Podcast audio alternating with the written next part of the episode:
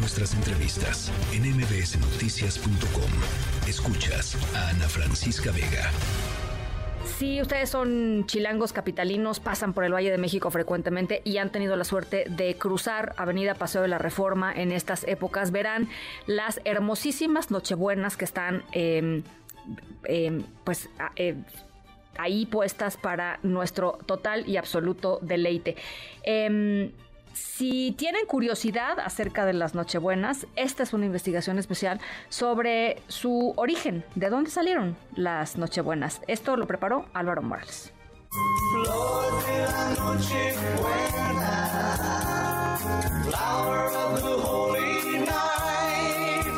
Si ahora mismo vas a Paseo de la Reforma, en el centro de la Ciudad de México, verás un largo camino color escarlata que atraviesa la avenida y que parece haber sido pintado con agua de Jamaica. No es un río de agua dulce, es tan solo el festival anual de la Nochebuena, donde vendedores, principalmente de la Ciudad de México, se reúnen para ofrecerle casi dos millones de flores al público.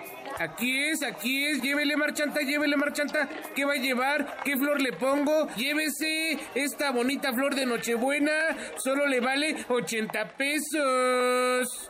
De hecho, si estás en México durante las fiestas navideñas, es casi imposible evitar estas flores de color rojo intenso que adornan toda la ciudad. Flor de Nochebuena que naciste en esta tierra, eres el emblema que.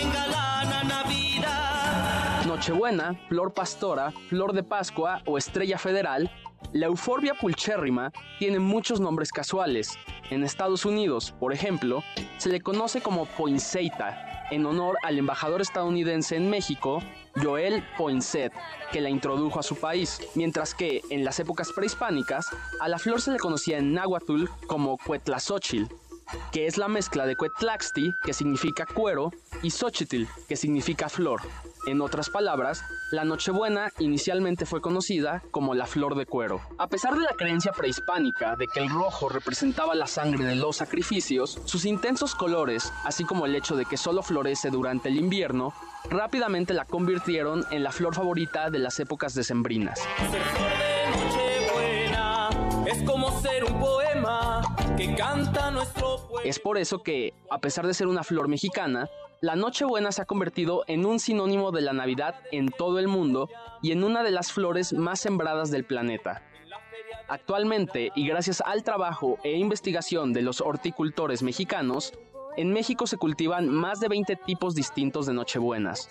Además de sus usos decorativos, las Nochebuenas han sido usadas a lo largo de la historia con distintos fines médicos, ya que se cree que sirven para combatir problemas respiratorios y cardiovasculares. Cada año, en México, se producen más de 20 millones de flores nochebuenas, lo cual deja una derrama económica de casi mil millones de pesos. Hoy en día, y sobre todo en estas fechas, es muy fácil ir a cualquier mercado y comprar una nochebuena por menos de 100 pesos. Aunque, si quieren algo incluso más económico, la nochebuena aún se encuentra en estado silvestre en diferentes estados de la República.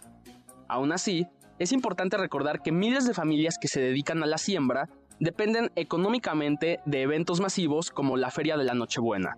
Así que, si estás por Paseo de la Reforma o por cualquier lugar en donde vendan Nochebuenas, no dudes en asomarte y pasar por tu propia flor de cuero. Así lo explica Ulises Díaz, vendedor de Nochebuenas por más de 15 años. Pues básicamente sí es importante que nos vaya bien porque básicamente es como nuestro respiro, porque también el sembrar Nochebuena es una gran inversión para todos los que sembramos este tipo de plantas. ¿Qué es lo que hace que sea tanta inversión sembrar las Nochebuenas? Pues básicamente cada año nos suben cada vez los agroquímicos en el cual los cultivamos, igual así que la la plántula, la plántula se le llama la planta chiquita para cultivo ya. Entonces, este, cada año están las cosas más caras, incluso también los este, abonos y agroquímicos cada año son más caros. Para MBC Noticias con Ana Francisca Vega, Álvaro Morales.